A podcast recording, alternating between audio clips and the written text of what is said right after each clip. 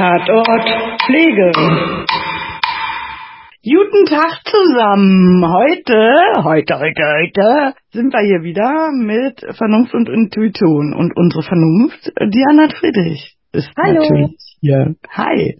Herzlich willkommen und die Intuition sitzt mir auch gegenüber. Hallo Liane, geht's dir gut? Ja, ja, ich äh, habe heute das erste Mal ausnahmsweise hier abends einen Rotwein aufgemacht und hab gedacht, ich trinke mal zum Ja, Essen. sehr schön. Was ist es für einer? Was Süßes? Was, was? Ein Schokorotwein. Ah, ja, der ist tatsächlich sehr lecker. Hm. Den hast du ja mir auch schon angejubelt, untergejubelt. Ja. Na gut, dann müssen wir gucken. so. Was wolltest du sagen? Der schmeckt wie Schokopudding. Ja, äh, ja, weiß ich nicht. Also er schmeckt auf jeden Fall gut tatsächlich und und süß ist er auch. Ordentlich süß. Äh, das heißt, wir müssen aber auch zügig machen, bevor dein Promillewert steigt und du zurechnungsfähig bist. Naja, intuitiv dazwischen quatschen kann ich bestimmt auch mit Wein. Hm. Stimmt, ja. Und wir sind ja kein belegbares Brötchen, von daher kriegen wir schon irgendwie hin. Und äh, bevor dir irgendwelche Unfälle passieren, weil du hast ja eine relativ steile Treppe Mhm. äh, in deiner Wohnung oder in deinem Haus, ähm, so dass dir das nicht passiert, was unserem Kandidaten heute passiert hier. Unserem Kandidaten ist es schon wieder so ein Sturzfall mit Schlussprophylaxe und außerdem bin ich die Treppe schon mal Ich runtergefallen. weiß, du hast ja auch böse wehgetan, Ja. aber nicht so wie unser Fall heute. Na, das klingt nach Rollstuhl, was du da so erzählst. Ja, Aber du hast ja auch wieder ein Foto vorbereitet. ja, ganz Ein genau. Foto ja, vom ja das stimmt. Ganz genau. Ähm, willst du das Foto beschreiben? Willst du beschreiben, wen Ja du klar, gerne. Äh, Der sieht sehr sympathisch aus, ist grün mit Wäldern und Bäume im Hintergrund. Ja. Und ein Rollstuhl. Das erinnert mich gerade an einen anderen Podcast. Ja, ja, ich weiß, deswegen habe ich extra die Bäume erwähnt, um die zu triggern. Die äh, vielleicht diesen Podcast auch hören, wissen genau, wen wir meinen. ja. Ihr könnt es ja ver verraten. Wir sind Weird Crimes Podcast Fans. Ganz genau. Ja. Ich freue mich. Ich freue mich auch. Ich habe Karten gekriegt. Ja, da bin ich neidisch, weil die sind ausverkauft. Ja. Aber das richtig. Ich Ja. gönn's dir und ich möchte Bilder und Berichte. ja, genau. Deshalb habe ich ein Bild mit. Bäumen ausgesucht. genau, ein Bild mit Bäumen. Also auch ein Rollstuhl, sehr sympathischer älterer Mann mit weiße Haare gegen Horizont und lächelt so ein bisschen, aber der hat irgendwie nur ein Bein. Kann es sein? Ja, das ist richtig. Ganz genau. Ja. Haha, dann weiß ich, es geht chirurgisch um die Amputation. Genau. Es geht um eine Amputation, richtig. Er ist jetzt nicht die Treppe runtergestürzt, aber ich kann dir ja seine Geschichte mal erzählen, wenn du möchtest. Boah, ja, aber wollen wir erstmal austauschen, ob wir noch kurz äh, auch schon amputierte Menschen hatten zum Pflegen, so ein paar Berufserfahrungen, bevor du gleich in den Fall gehst? Oh ja, na klar, können wir das tun. Willst du loslegen? Ja, gerne. Also ab alles Mögliche schon von nur Zehen und kleine und große Zehen bis Vorfuß, bis Fuß, bis Unterschenkel, bis beide Oberschenkel. Alles schon gesehen. Durchaus auch immer geübt mit Schülern im Unterricht, weil ja die äh, Kompressionstherapie beziehungsweise Bandagierung von einem Stumpf gar nicht so leicht ist und auch die Wundversorgung gar nicht so leicht ist, der auch gut abheilen muss, um dann Prothesen anzupassen. Und Prothesentraining ist auch nicht leicht, also in der Reha-Klinik man da auch ordentlich zu tun. Je jünger der Mensch ist, je besser lässt sich dann auch an die gute Muskulatur dann eine Sportprothese oder ähnliches anpassen. Also schon, also der war ja jetzt älter, also wenn ich schätzen Ja. müsste, Ja. weiß ich gar nicht, an die 60, da hat der graue Haare auf dem Foto, weiß ich nicht, verrät's mir bestimmt, wie alt er ist. So, und jetzt du. Hm. Ja, also ich hatte auch schon alles dabei, bis auf Kopf, der war noch dran. Ähm, Oh, Gott, der war noch dran. Genau, also Hallo? Brustam- Brustamputation, Fingeramputation, ähm, Fuß, Unterschenkel äh, bis hin zum Oberschenkel. Hoden hatte ich auch schon, die waren amputiert, wenn man das so sagt. Ja, ne? Sagt man, ich weiß nicht, ob das Ich weiß auch nicht, ob das der richtige medizinische Begriff ist. Na, ich glaube, ich glaube nicht. Nee, bei Hoden sagt man ein anderes Wort. Aber auf jeden Fall waren Sagt auch. man das bei der Brust auch, Mama? ja, bei der Brust sagt man das. Ähm, oder auch Ablatio. Genau. Ähm, ja, und ich durfte mal in den OP, da hat mich mal jemand mitgenommen. Und ich war in einem ambulanten OP und in einem richtigen Vollnarkose-OP, also so richtig mit, mit, mit so Geräten und so. Und ich konnte dabei zugucken, wie man so ein Fingerglied ab, dran, ab, ab amputiert hat Ah, von einer. Dame. Ja, das äh, Ja, ich unter sterilen Bedingungen im OP finde ich das auch immer alles ja nicht. Da finde ich das sehr spannend. Ja, war's auch. War total zack, Ding Was- war das ab. Also es ging rucki. Was ich nicht äh, so ist dann eher die komplizierte Wundversorgung hinterher, wenn das nicht gut heilt oder die Narbe Ja, oder Genau. die dann Druckstellen kriegen oder so. Das ist dann eher, da sind wir schon wieder fast bei dem Gefühl von Ekel, Ja, wenn ja. manchmal nicht gut ist. Und das kann ja auch, also so ein Stumpf, was ja viele nicht denken, wenn die eine Prothese haben, das müffelt, wie so ein, wie so ein Fuß. Ja, natürlich, klar. Solange im ja Schuh drin. ist, ähm, haben die dann keinen stinke Fuß, sondern einen stinke Stumpf. Ja, ja, ist auch richtig, genau. Du hast das ja auch schon angesprochen, also gerade der Wundverband oder auch das Wickeln, das Bandagieren, dann eventuell mit Prothesen umgehen, ist nochmal ein ganz großes Thema. Ähm, ist auch eine Druckproblematik, steht da ja oft im Vordergrund. Und was wir auch besprechen können, aber da kommen wir gleich zu, ist der Phantomschmerz. Mhm. Gut. Also beide haben wir schon ähm, Menschen mit Amputation, Amputation versorgt und kennen deren Problematik sozusagen. Okay, dann erzähle ich dir mal etwas von Herrn Steffens. Herrn Steffen ist 55 Jahre alt und wohnt in einer Erdgeschosswohnung mit fünf Stufen zur Aufgangstür in der Nähe eines Stadtparks. Er ist seit sechs Monaten Witwer und bis jetzt hat er sich alleine versorgt. Er hat seit vielen Jahren einen Diabetes mellitus Typ 2 und vor drei Wo Wochen wurde aufgrund eines diabetischen Gangräns mit massiven Durchblutungsstörungen in die Klinik eingewiesen. Der linke Unterschenkel musste amputiert werden, da alle alternativen Therapien keinen Erfolg brachten. Bis die Wunde am Bein stumpf abgeheilt sein wird, ist Herr Steffens nur mit dem Rollstuhl mobil. Der Transfer vom und in den Rollstuhl bereitet ihm noch Schwierigkeiten und überhaupt der Umgang mit dem Rollstuhl fällt ihm sehr schwer. Er ist dabei auf die Hilfe des Pflegefachpersonals angewiesen. Auch bei der Körperpflege braucht er bei der Pflege des Rückens und des Unterkörpers Unterstützung. Herr Steffens zeigt sich kooperativ. Ärztlicherseits wurden gerinnungshemmende Medikamente verordnet. Die Wunde ist sehr schmerzhaft und heilt nur sehr langsam. Und so konnte die Beinprothese noch nicht angepasst werden. Herr Steffens soll sich nach entsprechenden Wundheilungsfortschritten für drei weitere Wochen in eine Klinik für geriatrische Rehabilitation verlegt werden und er macht sich große Sorgen um seine Zukunft, da er keinesfalls in ein Heim möchte. Die Fortschritte im Rahmen der Mobilisation gehen ihm zu langsam. Und nach einem eingehenden Beratungsgespräch mit dem Krankenhausteam und seiner Tochter wird gemeinsam entschieden, dass Herr Steffens zu Hause wohnen bleiben soll. Voraussetzung hierfür ist aber die Umgestaltung seiner Erdgeschosswohnung. Hm, Mensch, ist ja das Foto, was du da hast, entweder bei seiner Erdgeschosswohnung oder in einem Park oder in dem Park der Reha-Klinik. Eigentlich müsste der in die Reha-Klinik. Ja, und tausend Krankheiten, Durchblutungsstörungen, Diabetes mellitus 2, und mir noch denke, gerinnungshemmende Medikamente bei einer Wunde, die nicht heilt, ist auch nicht kombiniert irgendwie. Die Durchblutungsstörung ist gar nicht weiter, ähm, doch, Diabetes Gangren, oder? Ja, genau. Vielleicht erklären. Ja. Fällt mir gerade auf. Bitte was? Diabetisches Gangren müssen wir vielleicht erklären, oder? Ja, wir müssten ja generell mal gucken, ob wir irgendwas weiterhin noch erklären müssen. Diabetes, Diabetes mellitus Typ 2, da hört ihr bitte unsere Folge an, dann wisst ihr, was das ist. Ähm, theoretisch, Nicht so Diabetes, genau. ja, theore- theoretisch haben wir auch über das Gangren, glaube ich, in der Wundfolge gesprochen. Aber willst du es erklären oder soll ich? Ähm, ja, okay. Der, das Gangren ist eine ja eine ein, eine Ulceration, eine Wunde am, am Fuß, äh, da es äh, der diabetische Fuß ist, befindet sich die dann meistens an den Zehen oder auch an der Ferse. Und Gangren bedeutet auch, dass es voraussichtlich oder vermutlich sehr feucht und sehr belegt ist. Also es ist ein sehr entzündeter, ja, wie soll ich das beschreiben? Entzündeter, matschiger, bitte? Mhm. Entzündeter Wundherd. Ein sehr entzündeter, matschiger Wundherd, der auch nicht gut trocken wird. Die Bakterien haben sich sehr tief oder die Keime haben sich sehr tief hineingefressen in das gesunde Fleisch, in die Muskulatur, greifen auch Nerven, eventuell sogar Knochen an und das ist eben der Grund, damit es nicht zu einer Vollsepsis kommt, dass man das Bein abgenommen hat. Reicht das erstmal so? Ja, Diabetes Typ mellitus, äh, Diabetes äh, mellitus Typ 2 sagt man ja eigentlich umgangssprachlich Altersdiabetes, stimmt aber nicht. Kriegt man heutzutage auch sehr jung und da wird ja nur vom Pankreas nur noch minimal Insulin produziert.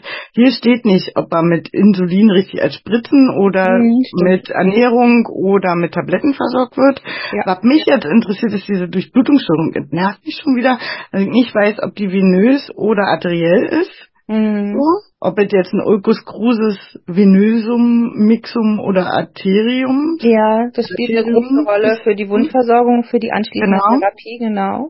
Ob du Kompre äh, Kompression überhaupt machen darfst. Deswegen Ja, ja. mich das gerade, dass ich das nicht weiß. Also wir gehen mal davon aus, dass die nicht arteriell ist, sondern venös ist, dass ich dann auch eine gute Wundversorgung mit Kompression mache. Okay. Genau, das ist erstmal schon ein wichtiger Punkt. Und ansonsten haben wir hier echt viele Punkte, über die wir sprechen müssen. Und ähm, das ist so ein typisches Prüfungsbeispiel eigentlich auch, weil hier ja. sehr viel aus allen Kompetenzbereichen dabei ist und vor allem Stimmt auch ähm, die Beratung zur, Umba zur Umbau einer, zur Umgestaltung einer Wohnung. Das ist ein großes genau. Thema tatsächlich für Prüfungen. Genau. Und auch die Beratung zu Wundheilungsfortschritten, geriatrische Reha, das könnte auch ein, also alle diese Themen, das sind immer sehr äh, große Nebenthemen neben den Krankheitsbildern, die eine Pflegefachkraft auch wissen muss und wo ihr auch eben abgefragt werdet. Genau. Ich habe gerade auch mal nochmal geguckt, Amputation ist ja mega krass alt, ja, also im 18. Jahrhundert hat man das ja schon gemacht. Ich glaube bestimmt so. schon früher, oder? Also das, also die erste, das erste Bild der Darstellung, habe ich gerade ja. nochmal nachgeguckt, war 1493. Ein Bild aus der Kirche, wo eine Beinamputation dargestellt wurde. Also ich, ich vermute, dass man es früher gemacht hat, weil, wenn du zum Beispiel in die ganzen ähm, medizinhistorischen Museen gibst, da gibt's ja auch äh, Fußprothesen, da gibt's ja Zehenprothesen aus Holz, aus Kupfer, aus ja, Stahl. Ich vermute wirklich, dass das schon was ganz Altes ist, aber du wirst recht haben, es wird wahrscheinlich auch gar nicht so viel ähm, Dokumentation darüber geben oder ähm, ja, überleg mal früher, äh, nach irgendeinem Krieg, zack, wurde der Arm abgeschnitten, da kam ein bisschen Feuer drauf, dass die Wunde heilt und dann. Ja. Die man ja auch so ein bisschen nach äh, Stadien und Indikationen ein. Also bei Stadium 3 oder 4 mit Gewebsnekrosen oder infizierten Gangrenen, weil wir ja gerade schon erklärt haben, also einer Gefahr einer Blutvergiftung, ja, Sepsis. Ja wird gemacht und bei arterieller Verschlusskrankheit beziehungsweise dann auch Ulcus arterium. Genau, Arteriosum, ja. Genau. Also ich vermute auch eher, dass es, ähm, dass es tatsächlich ähm, arteriell ist. Das Dann sagt mir so mein Bauchgefühl. Ja, ja. Ist, aber das ist auch immer wichtig, ne? Also wenn uns jetzt ja eben Pflegelehrer zuhören und ich habe ja diesen Fall auch selber geschrieben, ist ja eine eigene Darstellung, dann sind das immer gute Hinweise, die wir brauchen, weil das, was du jetzt sagst, das stimmt, du hast recht, das sollten wir hier reinschreiben, was es für eine Durchblutungsstörung ist. Und auch für die Pflegelehrer, es fehlen manchmal einfach Infos, die wirklich nochmal wichtig sind. Und ähm, ich habe jetzt beim Schreiben gar nicht so drauf geachtet, aber ich na, ich habe nur gefragt, weil man ja nee, bei arteriellen Durchblutungsstörungen nicht kompressieren kommt. War, genau. Und ich vermute aber auch, ähm, dass es wirklich was Arterielles ist. Das ist beim Diabetes dann doch ein bisschen typischer. Und da muss man halt auch gucken, ob man eine spezielle Endoprothese halt äh, überhaupt anbilden kann und so modellieren kann, gerade bei arteriellen Durchblutungsstörungen.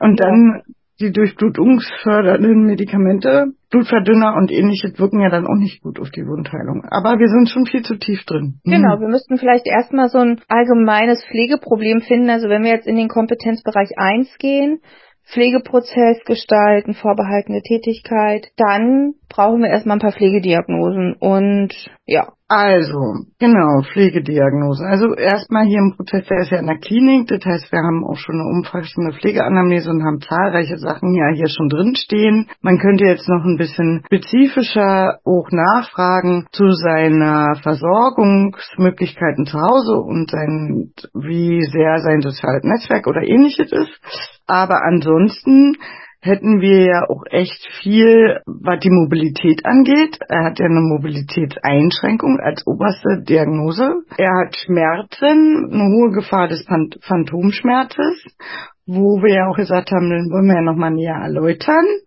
Ich würde sagen, äh, Wundheilungsstörung.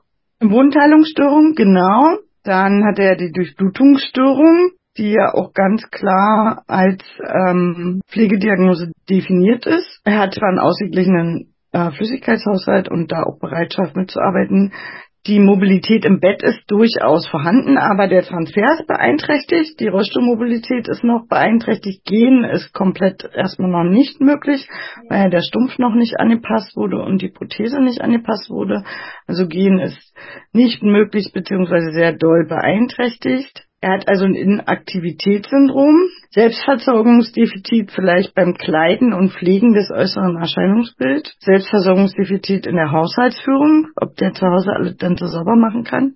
Ja, genau, genau. Ja, auch die Unsicherheit noch, ne? Also ja. ähm, mit, mit der neuen Lebenssituation und dieser neuen Körperbild, mit diesem neuen Körperbild zu leben, ne?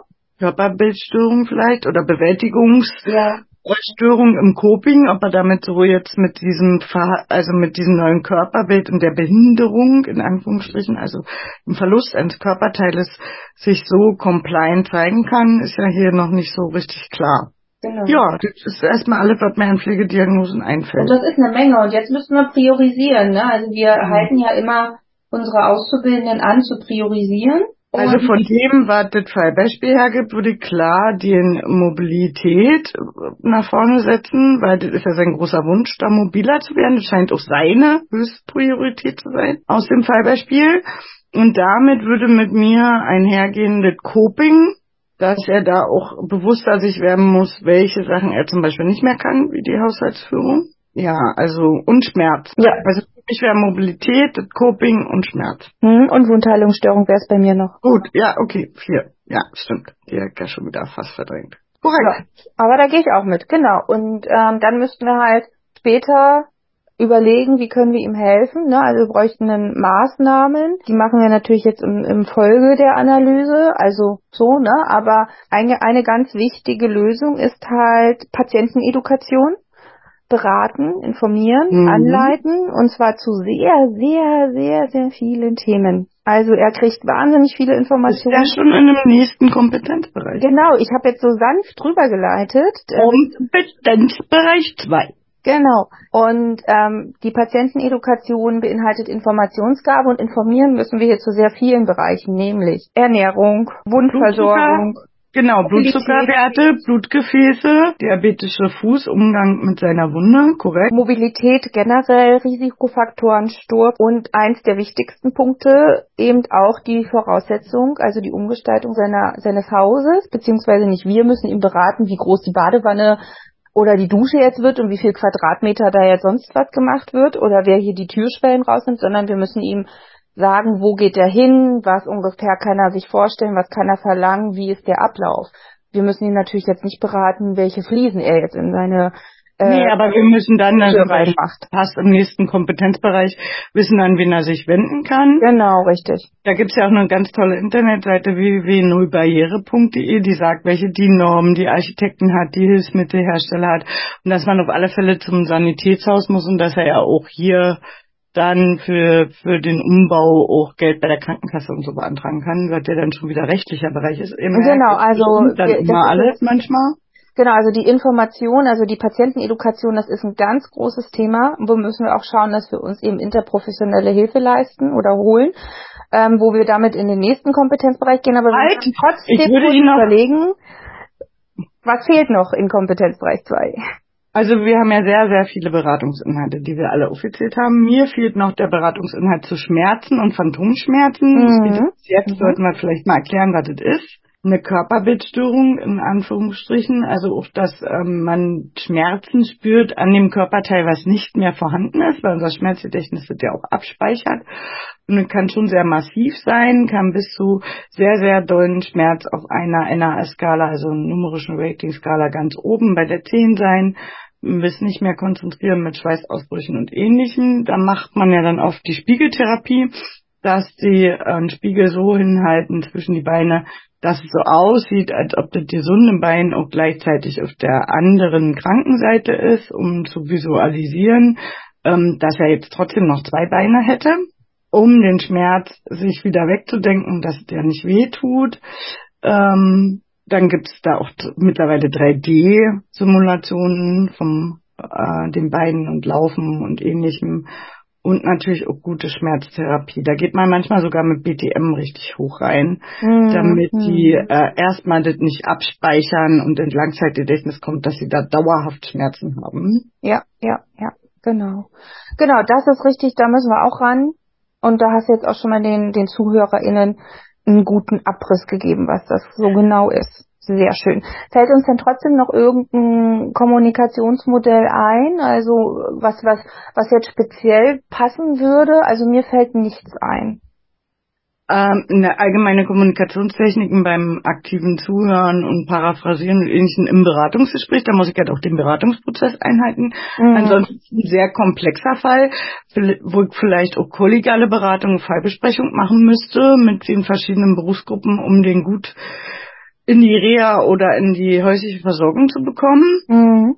wo wir dann wieder in der Überleitung wären zum Ja. Kompetenzbereich 3. Ganz genau, wunderbar. Kompetenzbereich 3 würde jetzt eben das interprofessionelle, interdisziplinäre Team äh, für mich natürlich äh, sofort in Frage kommen und Genau, da kommt bei mir auch eins noch, bevor du die Berufsgruppen und so, äh, nämlich Ersthilfe ist da ja auch immer drin und hier haben wir eine Amputationsversorgung. Es gibt ja auch als Ersthelfer, wenn jemand aus einem Unfall ein Gliedmaß verliert, dass man das ja gut steril einwickeln soll Mhm. und in Eiswürfel in eine Tüte packen soll. Die Eiswürfel sollten aber möglichst äh, ähm, Gliedmaß, Finger oder was auch immer nicht berühren, Mhm. sondern man würde eine Tüte nehmen, wo man steril mit irgendwas hat man ja Ersthilfekoffer am Auto, da nimmt man so einen sterilen Mullkompresse-Tupfer oder so raus, nimmt das Gliedmaß, packt das in die Tüte, dann kommt eine zweite Tüte ringsherum und in diese zweite Tüte kommen die Eiswürfel und Mhm. so rennt man bitte in die Notaufnahme. Sehr wichtig. Genau, Ja. richtig. Ja, sehr gut, dass du dran gedacht hast. Ich hätte jetzt gar nicht dran gedacht. Ansonsten bei größeren Amputationen, ähm, was auch vielleicht oder auch vielleicht bei kleineren aus Versehen Amputationen Wunde abbinden. Ja, also entweder mit, mit einem Gürtel oder mit einem Gummiband oder mit Zahnseide, wenn es zum Beispiel der Finger ist. Das hilft dann auch schon mal ganz gut gegen die stillen, Blutverlust. Genau. Genau. Interprofessionell, interdisziplinäres Team sind natürlich Ärzte, Physiotherapeuten hier ganz wichtig, ähm, aber auch unsere Sanitätsfachmitarbeiter, äh, die sich dann zum Beispiel um die Prothesenanpassung kümmern. Da gibt's ja auch spezielle, eine ganz spezielle Berufsgruppe für, die sich nur mit Prothesen beschäftigt und Prothesenanpassung. Dann haben wir unsere ähm, ja, Ernährungsmanagement vielleicht wegen der Wunde. Wir haben vielleicht eine spezielle Und dem Diabetes, eine Pain Nurse, genau. korrekt, Wir haben Sozialarbeiter, Wir haben die Wundexpertin mit dabei, Sozialarbeiter, ja, eventuell auch psychologische Unterstützung. Da müssen wir mal gucken. Genau. Aber für mich wirkt der ganz gefestigt. Der will eigentlich jetzt ah, loslegen, nee, ne? doch. Also da immer, wenn du einen Ja. Körperteil verlierst, ist es vielleicht ganz gut, wenn man ein paar Gespräche führt, oder? Auf jeden Fall, aber er wirkt erstmal per se ganz gefestigt und will voran und geradeaus und schaut nach vorn. Aber natürlich bieten wir ihm die psychologische Unterstützung an, klar. Genau. Ergo-Physio hattest du schon, oder? Ergo nicht, aber Physio auf jeden Fall. Na, Ergo macht ja ganz klassisch auch Hilfsmitteltraining und Antitraining. Wasch Antitraining, genau, ja. Sehr gut, genau. Ja. Also, äh, Podo Podologe vielleicht, ähm, Stimmt. den anderen Fuß, der noch Genau. ist. Genau. Nee, mir fällt jetzt auch nicht mehr ein bei dem Bereich gerade. Ja, also das ist aber trotzdem eine ganz schön große Berufsgruppe. Ja. Und später muss Deswegen ja ja, Fallbesprechung. Ja, und deshalb später muss ja dann auch eben, ähm, wie du schon sagtest, eventuell Arbeiter für Baubehörden mit ins Boot geholt werden und so weiter und so fort. Vielleicht kommt der medizinische Dienst vorbei und überprüft nach Pflegegrad auch noch Umbauten. Vielleicht ist es sinnvoll, einen Pflegeberater mit Genau. dabei zu befragen, beim Pflegestützpunkt anzufragen, weil ähm, dieses ganze wer zahlt was wie für welche Baustelle und wie verrechnet man und wann kommt der, das sind dann wirklich schon nochmal ganz andere Personengruppen, die man da ansprechen muss. Absolut. Kompetenzbereich 4. Recht. Hier haben wir sehr viel, vor allem eben Mega äh, viel. Raumanpassung. Wohnraumanpassung, barrierefrei versus behindertengerecht, was ist der Unterschied? Das eine ist ja nicht direkt geschützt. Barrierefrei ist kein geschützter Begriff. Damit kann man einfach so Werbung machen und die Türen sind trotzdem nicht breit genug. Behindertengerecht ist geschützt mit DIN-Normen. Hier nochmal die Internetseite www.nullbarriere.de.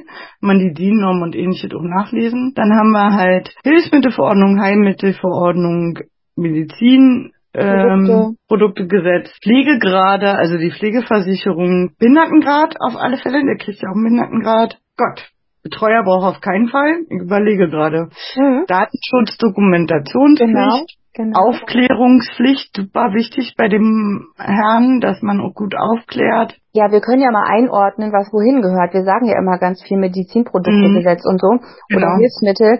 Also zum Beispiel der Rollstuhl, ne?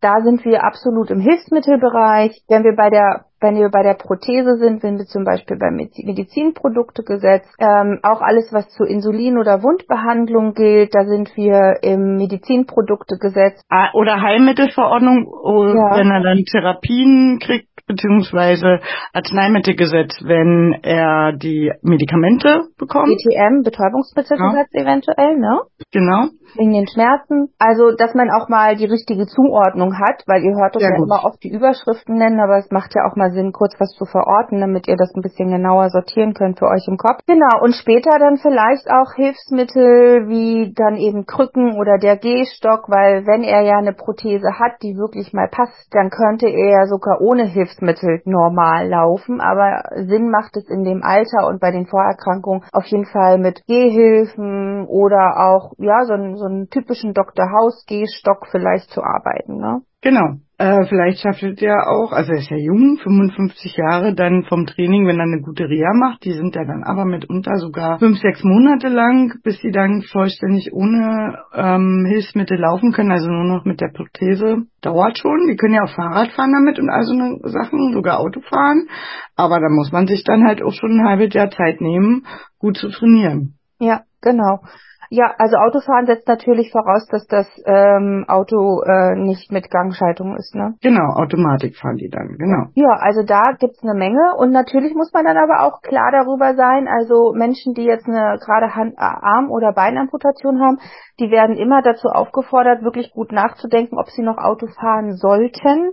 Genau. Äh, ich würde gerne mal ausnahmsweise wir machen ab und zu was Neueres und äh, kam ja auch als Feedback. Ein bisschen ausführlicher zu einem der Gesetze was erzählen. Hier habe ich mich entschieden, diesmal für Medizinproduktegesetz. Es gibt auch eine Medizinproduktebetriebsverordnung. Das Medizinproduktegesetz wird abgekürzt äh, mit MPG, weil das alle, also alles drei Buchstaben, die groß geschrieben werden. Und die Medizinprodukte-Betriebsverordnung sagt, wenn in einem Betrieb halt Medizinprodukte vorhanden sind, muss man sich gegenseitig schulen. Man muss auch vom Hersteller geschult werden, einmal im Jahr. Man muss auch ein Medizinprodukte-Nachweisheft haben, wo man dann auch als Qualitätsstandard auch sagt, wer seine Mitarbeiter sind und ob die alle in allen Medizinprodukten gut auch geschult wurden. Unter Medizinprodukten fallen zum Beispiel Perfusoren, sogar ein Blutzuckermessgerät, ein Blutdruckmessgerät, die müssen auch einmal jährlich gewartet werden, machen meistens Hausmeister oder Medizinproduktebeauftragter in der Klinik oder im ambulanten Pflegedienst oder wo auch immer, braucht man immer Medizinproduktebeauftragten. Und oft kommen auch die Hersteller oder die haben dann an den Pflegebetten auch so ein Siegel drauf, wann das, das nächste Mal gewartet werden muss. Und hier haben wir ja natürlich die Medizinprodukte, die er braucht für seinen Blutzucker, also ein Blutzuckermessgerät zum Beispiel ähm, und natürlich auch das Medizinprodukt, die Prothese. Deswegen bietet sich das hier an, ein bisschen ausführlicher zu reden. Grundsätzlich sagt man, das sind physikalische Gegenstände, die eine therapeutische Wirkung haben oder technische Gegenstände, die aber auch aus Instrumentenstoffen und anderen Zubereitungen entstehen können, um im Gesundheitswesen speziell angewendet zu werden. Sie brauchen immer eine Zulassung, eine Studie, werden eingetragen.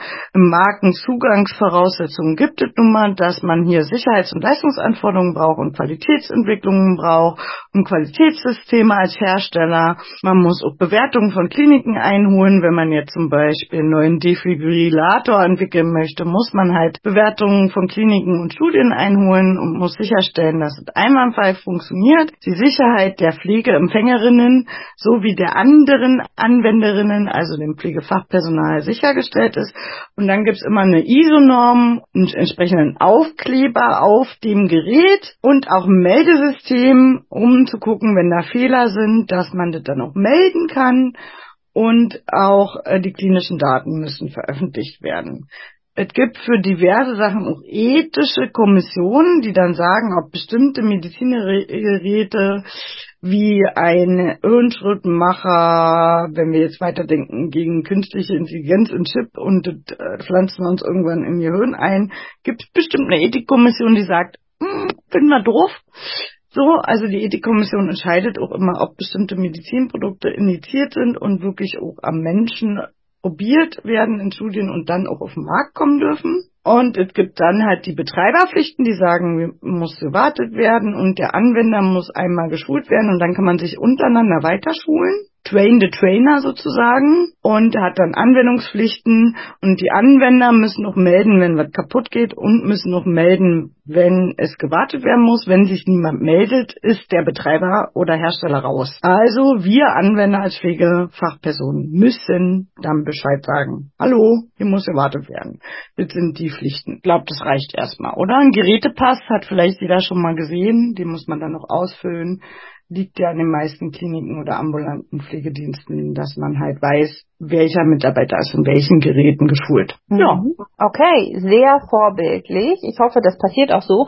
wenn ihr zu Hause seid und ein, und ein, und ein Blutzuckermessgerät habt oder irgendwelche anderen Geräte und ihr wisst gerade nicht, oh, das habe ich schon fünf Jahre, hier hat noch nie jemand drauf geguckt, dann fragt doch auch einfach mal im Sanitätshaus nach oder in der Apotheke. Auch die können genau. unterstützen und helfen. Genau. Und ähm, ja, das war jetzt schon ein ganz ausführlicher Rechtsbereich und auch ein großer Rechtsbereich und wie gesagt, ähm, mündlich prüfungsrelevant, sowie aber auch schriftlich prüfungsrelevant. Genau. Jetzt haben wir noch einen Kompetenzbereich übrig. Kompetenzbereich 5. Genau. Pflegewissenschaft und der ethische Bereich sozusagen. Genau. Also ganz ausformuliert, berufsethische Wertehaltungen und Einstellungen reflektieren und begründen. Oder das eigene Handeln auf Grundlage von wissenschaftlichen Erkenntnissen. Ne? Genau. genau. Ja, und ethisch gesehen, ja, man muss ihn halt aufklären und beraten zum Thema äh, Amputation. Das mhm. ist ja dann Körpermüll und auch nochmal eine ganz wichtige Sache, wenn so ein Fuß abkommt, kommt der nicht in den Hausmüll, das ist nochmal spezieller Müll,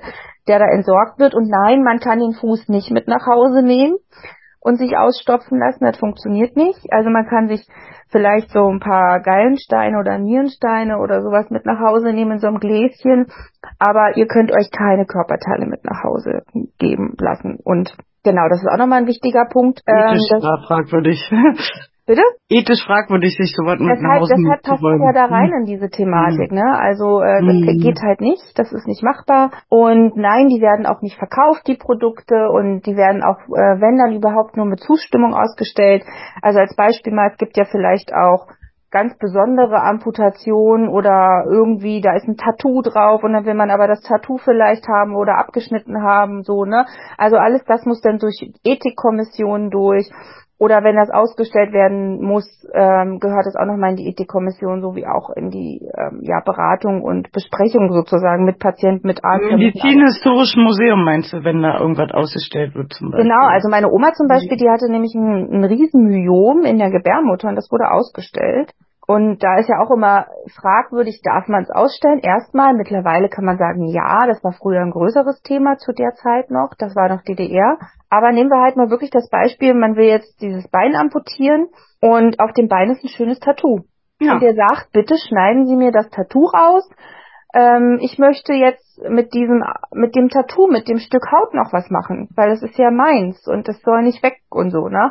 Da müsste man auch überlegen, hm, aber ist das nicht auch Autonomie versus äh, medizinische Fürsorge und Aussichtspflicht? Also das ist ja, ist das verkeimt? Darf das rausgegeben werden? Eben. Also wir sind hier in einem rechtlichen und in einem ethischen Bereich. Das heißt, die Frage ist wirklich, ich weiß nicht, ob das schon mal passiert ist, da müsste man wirklich mal Menschen fragen, die ähm, im OP stehen, ob da jemand schon mal gesagt hat, hier auf meinem Arm ist ein Tattoo, ähm, das Tattoo hätte ich aber gerne ausgeschnitten zurück. Wäre mal interessant zu wissen, oder? Also wenn Zuhörer sowas mal mitgekriegt haben, äh, schreibt uns mal, ob ihr so einen Fall mal irgendwie mitgekriegt habt. Ja. Nicht, dass wir hier irgendwas erfinden. Nee, nee, nee, das ist, das ist, das gibt, das weiß ich, das weiß ich, dass das, das gibt, das habe ich schon mal irgendwo gelesen. Ich erinnere mich leider nur nicht mehr daran, wie es ausgegangen ist, ob derjenige das mit nach Hause nehmen durfte oder nicht. Und ähm, ja, da ich jetzt nicht nebenbei googeln möchte, ähm, können wir das ja vielleicht nachreichen. Vielleicht entdecke ich das ja noch irgendwo. Äh, genau. Aber ich erinnere mich, dass es solche Sachen gibt und dann wird halt immer ethisch debattiert. Darf man, darf man nicht und so weiter und so fort. Genau. Okay, also ethisches äh, Problematik eben nur die Amputation. Kommt aufs Tattoo an. Also ein Hakenkreuz würde ich niemandem mitgeben wollen, ja. okay. Ähm, da kann man ja vielleicht aus Versehen Schnitt reinmachen oder so. Das ist kaputt gegangen. Ah, okay. Ähm, Ethik haben wir abgehakt. Genau, kommen wir in den pflegewissenschaftlichen Bereich und wir können ja erstmal ganz profan, weil das geht am schnellsten, die ganzen Expertenstandards aufzählen. Mobilitätsförderung, Genau. Integrität der Haut, Dekubitusprophylaxe, Sturzprophylaxe. Das sind die vier wichtigen. Schmerz, Schmerz, Oh, Schmerz, sorry. Schmerz. Schmerz und chronische Wunde. Also Stot, der habe ich schon gesagt. Ähm, Ja?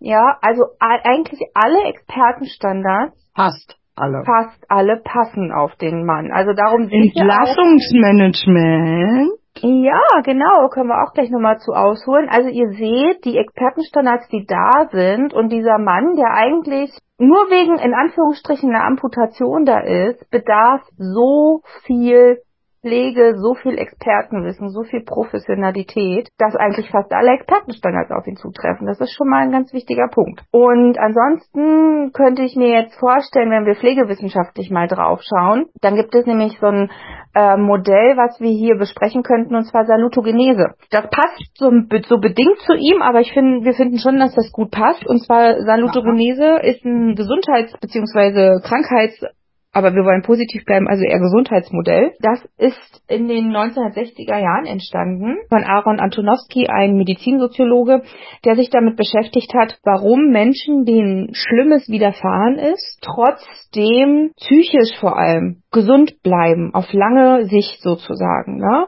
Also Warum bleiben Menschen trotz viel potenziell gesundheitsfährdender Einflüsse gesund? Und gut, der Mann, der ist jetzt halt erkrankt, er hat einen Diabetes, der hat jetzt eine Amputation, ist jetzt primär erstmal nicht gesund, aber so wie wir das aus dem Fall herauslesen und interpretieren können, hat er eine sehr gesunde Einstellung. Also der, die Ahne kippt hier gerade ihren Wein auf Ex runter, gefühlt. Äh, Genau, er hat eigentlich eine ganz gesunde, gute Einstellung. Er will nämlich vorankommen. Das heißt, er sagt, ich will nicht ins Heim, ich will nach Hause, ich will mich bewegen, ich will weiterleben. Und da spricht man auch von einem positiven Kohärenzgefühl. Und das Kohärenzgefühl ist die generelle Einstellung, die der Mensch mit sich bringt, wie er mit, äh, ja, so schlechten Einflüssen umgeht. Also, wie bewältige ich negative Umstände in meinem Leben? Und dieses Modell hat sich damit beschäftigt und Aaron Antonowski hat festgestellt, dass gerade Frauen, die auch zum Beispiel im KZ waren, also an denen hat er geforscht, dass sie eine unglaublich positive Lebenseinstellung hatten. Wahrscheinlich gerade deswegen, was ihnen passiert ist. Er sagt, das Kohärenzgefühl besteht aus drei Dingen. Verstehbarkeit, Handhabbarkeit und Bedeutsamkeit. Das heißt, hier muss demjenigen klar sein, was habe ich eigentlich, was ist mein Problem. Ich muss es auch greifen können, also handhaben können. Was ist der Hintergrund? Kann ich es mit meiner eigenen Kraft vielleicht bewältigen, mit meiner eigenen Power? Und die Bedeutsamkeit, also die Sinnhaftigkeit. Was passiert, wenn ich das überwinde? Wie kann es für mich weitergehen? Also, dass man sozusagen diese drei Überschriften immer positiviert und eben nicht negativiert. Also, es hat hier ganz viel mit positiver Einstellung zu tun. Und nur noch mal zur vorherigen Erklärung. Ich habe, glaube ich, noch gar nicht gesagt, was Salutogenese heißt. Saluto bedeutet Gesundheit und Genese heißt entstehen. Und ihr kennt das vielleicht, es gibt ja auch Pathogenese und das ist dann die Krankheit entstehen, also pathologisch etwas haben. Ne? Genau, und diese Bedeutung für die Pflege, die spielt eine große Rolle. Es ist ja kein Pflegemodell, aber Menschen zu betrachten, wie ist deren eigene positive Einstellung, wie ist deren Kohärenzgefühl, hilft uns in der Pflege zu gucken, wo müssen wir ran. Liane Genau. und ich haben ja anfänglich bei den vier ähm, wichtigsten Pflegeproblemen fast nur körperliche Probleme aufgezählt, nämlich Nee, Wundheilungsstörung. Coping, Coping haben wir auch offiziell. Ja, genau. Aber wir haben fast nur Sachen aufgezählt wie Wundheilungsstörung, ähm, Mobilitätsgefahr und äh, genau, wie, wie, wie bewältigt er das?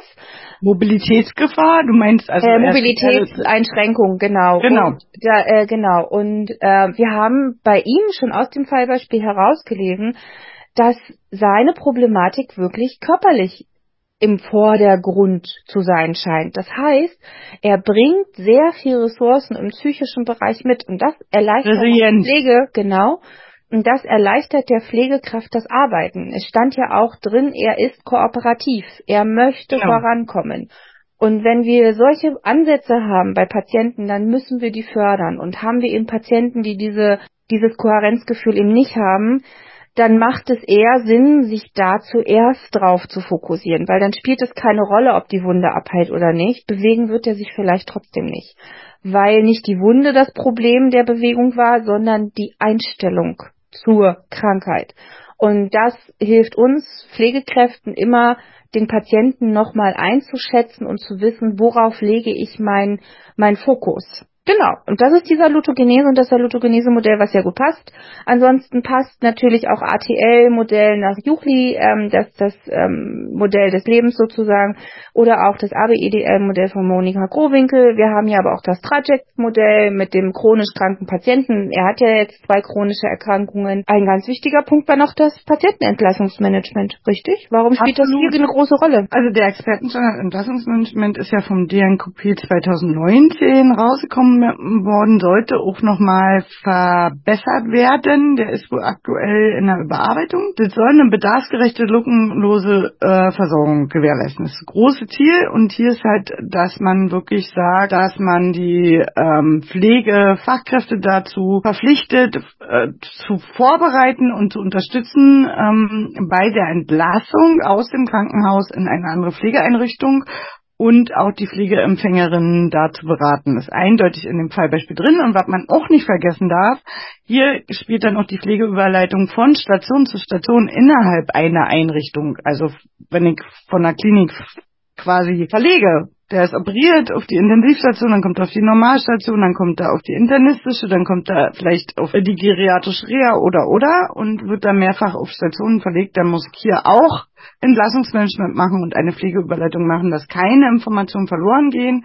Und ich muss ihn auch gut beraten zu verschiedenen Wohnformen, zum Krankenhaus Entlassungsmanagement und welche ganzen Möglichkeiten er hätte und äh, man muss auch 24 Stunden bis 48 Stunden nach der Entlassung nachfragen, ob alles gut funktioniert hat. Macht meistens in Kliniken die zentrale Aufnahme oder das zentrale Entlassungsmanagement. Da arbeiten dann eher Gesundheitsfachfrauen oder gesundheitskaufmännische Fachfrauen, die dann diese Anrufe machen, um nachzufragen, ob zu Hause alles soweit okay ist. Macht man auch stichprobenartig und muss dann die Daten zurückmelden an der Statistik an die Krankenkasse. Und spätestens 24 Stunden vor Entlassung muss eine Entlassung aus einer Pflegeeinrichtung, egal ob egal welche Setting das ist, auch wenn es jetzt eine akute Verlegung vom Heim ins Krankenhaus ist oder von ambulanten Pflegedienst zurück ins Heim ist, wenn man da Überweisungen hat und die steht an, dass der Patient wieder in die Klinik muss, muss man 24 Stunden vorher alles organisiert, zusammengepackt, Medikamente mitgegeben haben, Hilfsmittel mitgegeben haben, entsprechende Versorgung sichergestellt haben, einen Pflegeüberleitungsbogen schriftlich ausfüllen und den Patienten dazu nochmal beraten haben. Das gilt immer bei einer Überleitung, egal ob ob es aus der Klinik raus, in die Klinik rein oder in anderen Pflegesettings oder zwischen Stationen ist. Immer zu gewährleisten, dass die Versorgung kontinuierlich bleibt und keine Informationen verloren gehen. Wunderbar. Eine ganz wichtige Klausurfrage ist da immer, ähm, was hat der Drehtüreffekt mit dem Patientenmanagement oder Entlassungsmanagement zu tun?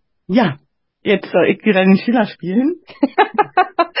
Nein, musst du nicht. Ich kann die auch selber beantworten. Also der Drehtüreffekt ist ja wie eine Drehtür. Das heißt, der Patient, wenn er nicht vernünftig im Entlassungsmanagement versorgungsmäßig beraten wurde, nicht genügend Hilfsmittel mitgegeben wurde, keine nachsorgende Einrichtung äh, oder kein Pflegedienst organisiert wurde und kein Arzt da ist, der den ambulant irgendwie weiter betreut, dann haben wir einen Drehtüreffekt, dann kommt der ziemlich schnell nach zwei, drei Tagen zurück in die Klinik.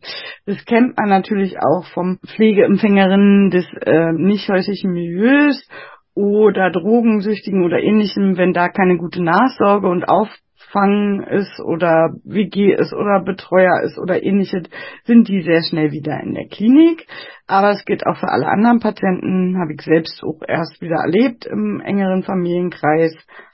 Das war dann gerade mal eine Woche, wenn dann nicht vernünftig organisiert wird und dann der Angehörige oder die Angehörigen nicht pflegen können oder nicht schaffen und der Zustand zu schlecht ist und man keinen Pflegedienst beantragt hat, weil wenn der Sozialdienst es per Eilantrag aus der Klinik rausmacht, kommt der MDK innerhalb von ein bis zwei Tagen. Mhm. Ist der Patient zu Hause, müssen die Angehörigen das selber beantragen, kann es drei, vier, fünf, sechs Wochen dauern, bis mhm. der Antrag durch ist und jemand zur Besichtigung kommt. Und dann muss so lange der Angehörige selber pflegen, hat aber gar keine Ahnung. Dann können wir ja von zwölf bis mittags zählen, dass sie nach ein bis zwei Wochen eigentlich wieder an der Klinik liegen. Von zwölf bis mittags hin, das ist auch ein schöner Satz, den werde ich mir mal merken. Kennst du ihn? Der ist sehr, sehr schön. Ja, genau, das ist, das ist, und genau das ist aber eine ganz wichtige Prüfungsfrage, dass ihr begründen könnt, warum dieses Entlassungsmanagement, was einem eigentlich so langweilig und trocken vorkommt, aber so wichtig ist, weil das auch viel mit Geldern zu tun hat, ne? Der Patient, der dann wiederkommt, der kriegt nämlich dann nicht nochmal eine extra, der wird nicht nochmal extra berechnet. Das heißt, alles, was dann gemacht wird, außer der kommt mit einer neuen Diagnose, dafür kriegt die Klinik kein Geld. Das sind ja auch nochmal so ganz wichtige, aber weniger Geld. Ähm, das sind nochmal ganz wichtige Faktoren, ja. die auch dazugehören. Ne? Also ja. es ist auch ein Geldfaktor und natürlich eben auch ein Pflegefaktor. Und was auch oft jetzt in den Examensklausuren gefragt wird, ist natürlich, dass man die Struktur, Prozess und Ergebniskriterien aus dem Expertenstandard auseinanderhalten soll. Also man soll dann sagen, ähm, welche Maßnahmen sagt der Expertenstandard Entlassungsmanagement in den Strukturkriterien, nämlich dass es eine zentrale Aufnahme und Entlassung gibt, dass die äh, Struktur der Klinik so ist, dass es überhaupt gemacht werden kann, dass es dafür Dokumente gibt, dass die Leute dazu geschult werden, dass die grundsätzliche Struktur Struktur da ist. Und die Prozesskriterien des Entlassungsmanagementstandards sagen aus, welche konkreten Maßnahmen mache ich, nämlich den Beraten, zu mhm. Umbau, die Angehörigen mit dazu hole, Termine mache für Beratung, zu Wohnform berate, dass ich frage, welche Hilfsmittel, welche Sachen mitgegeben werden, ob es einen ambulanten Arzt gibt, wo der Arzt befinden soll, dass ich den Pflegeüberleitungsbogen ausfülle und mitgebe und alles erkläre und noch andere Medizinprodukte oder Hilfsmittel wie Inkontinenzprodukte, Verbandstift, äh, Verbandsmittel, Verbandstoff mhm. mitgebe für zwei, drei Tage und so weiter und dass die Entlassung rechtzeitig 24 Stunden mindestens vorher stattfinden, also angekündigt werden muss, man muss einen Transport organisieren und so weiter und so fort. Ja, und dass die Angehörige sich vorbereiten kann, nicht äh, so morgens entscheiden, sie werden nachmittags rausgeschmissen, ist mhm. nicht. Also sagt der Expertenstandard zumindest, dass das nicht sein soll.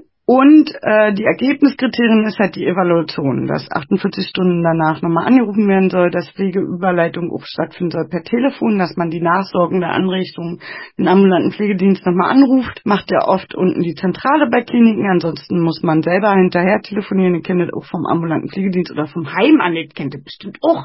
Man ich habe das noch nie erlebt, dass anrufen muss. Noch nie. Ich habe also es hat noch nie jemand bei mir aus der Klinik angerufen hat gefragt. Nein, aber ich habe hinterher telefoniert. Ja, genau. Ja, den Klinik habe ich immer in der Klinik angerufen mhm. und habe gesagt, was soll denn das? Hier fehlt ja die Hälfte so. Ja, genau, genau. Also eher den Weg, den kenne ich, richtig. Ja, aber eigentlich soll der ja andersrum sein. Und man muss das auch statistisch erfassen, wie gut funktioniert das Entlassungsmanagement. Deshalb ja diese Anrufe und das muss auch an die Krankenkasse weitergeleitet werden und muss auch evaluiert werden, ob die Maßnahmen und Beratungen was helfen. Genau. Ja. Aber du wirst lachen. Ich habe ja, wenn ich meine, wenn ich mal einen Patienten oder so eingeliefert hatte, ich weiß nicht, ob ich es auch bei allen gemacht habe. Auf jeden Fall, wenn ich jemanden eingeliefert hatte, habe ich immer so ein, zwei Tage später nochmal im Krankenhaus angerufen und nachgefragt. Die waren immer ganz erstaunt, wie, was wollen Sie denn von uns? Und ich so, na, ich wollte mich erkundigen. Na, wir dürfen Ihnen ja mhm. gar keine Auskunft geben und so, ne? Und ich so, nee, es geht mir ja auch darum, ob Sie alle Dokumente haben. Haben Sie noch irgendwelche Fragen? Haben wir was vergessen? Ach so, die waren immer, die sind völlig vom Glauben abgefallen, wenn man mal okay. mitgedacht hat. Wir versuchen für euch mitzudenken, deshalb gibt es uns damit ihr es einfacher habt in den Prüfungssituationen, damit ihr nochmal besser eure ähm, Gedanken sortieren könnt, eure Inhalte sortieren könnt. Wenn ihr Fragen, Anregungen, Kritik habt, meldet euch gerne. Ähm, ihr findet uns auf Instagram, auf Facebook, auf TikTok, auf LinkedIn. Ähm, wir haben eine eigene Webseite. Schaut da einfach mal rein. Genau. Unter Tatort Pflege minus oder unterstrich der Podcast. Und ja, bleibt uns treu, hört uns weiter, gibt uns. Aber wir wollen uns noch nicht verabschieden. Ich muss ja noch zusammenfassen, oder? Ja, genau, du hast vollkommen recht. Du musst jetzt noch zusammenfassen, aber ich, habe jetzt einfach schon also mal vorgearbeitet. Also der Wein ist noch nicht so in meinem Gehirn. Ja, aber ich habe schon mal vorgearbeitet. Sehr gut, du hast deinen Werbeslogan, also den offiziellen Part, folgt uns überall, teilt uns, äh, macht Werbung für uns und seid genau. nicht. Das hast du schon gemacht, sehr brav. Ähm, also, Zusammenfassung. Die Zusammenfassung. Kompetenzbereich 3, äh, Quatsch. Siehst du, da wirkt der Wein doch eins.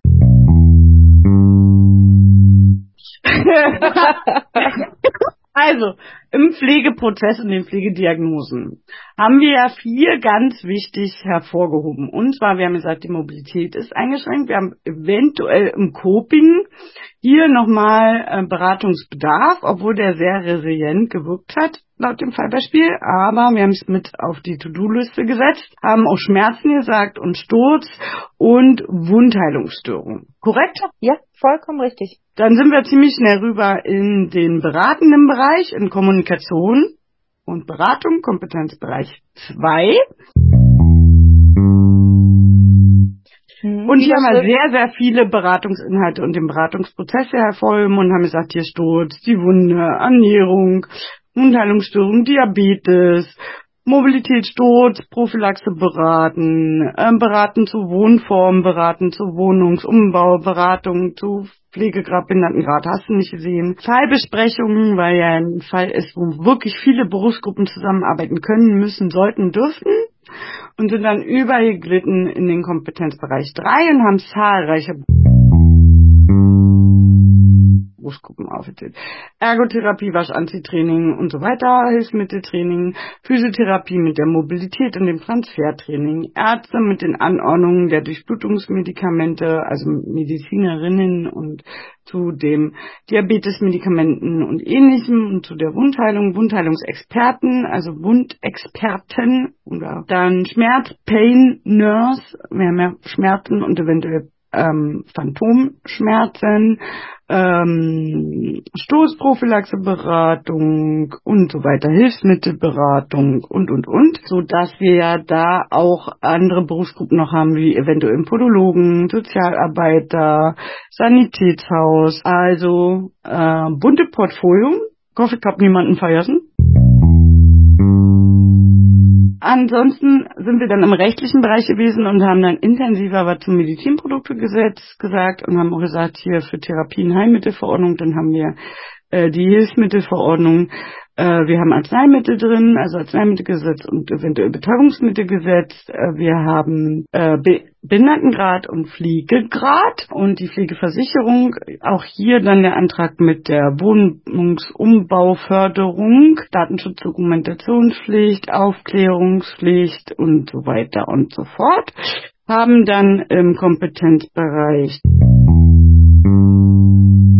drei sehr, sehr intensiv zum Entlassungsmanagement viel erzählt und zur Salutogenese, weil er relativ resilient wirkte aus dem Fallbeispiel. Und wir seine Ressourcen hier auch zum Mobilitätswillen und zum Umzugswillen und Umbauwillen seiner Wohnung und dass er wieder nach Hause will, fördern möchten, haben aber sämtliche Expertenstandards genannt, wie Sturzschmerzen, die Kubitusgefahr wegen der ähm, Prothese, Integration des Hauptbildes, Mobilität und so weiter und so fort, so dass er nahezu alle Expertenstandards und auch gut Assessment-Instrumente braucht, wie die äh, numerische Ranking-Skala, um Schmerzen täglich mehrfach zu erfragen, die Kubitus so ähm, Risiko einzuschätzen mit einer Braden-Skala oder Norton-Skala, ein Barte-Index können wir gut anwenden, um zu gucken, wie pflegebedürftig der ist. Wir können auch andere Assessment-Instrumente noch anwenden, die wir gar nicht so intensiv erzählt haben kommen ja auch noch mit in den, und das ethische Dilemma mit der ähm, Amputation an sich und darf man amputierte Gegenstände mit nach Hause nehmen und Fürsorgepflicht versus Autonomie des Patienten. Ja, hab ich was vergessen?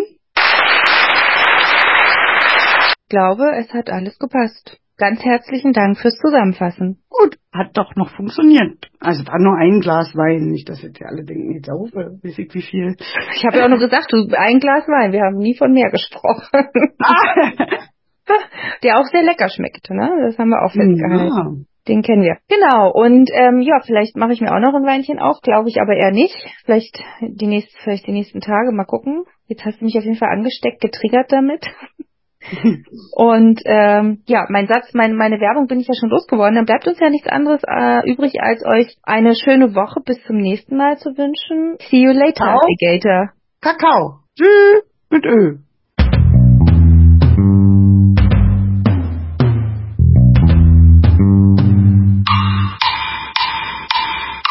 Tatort Pflege.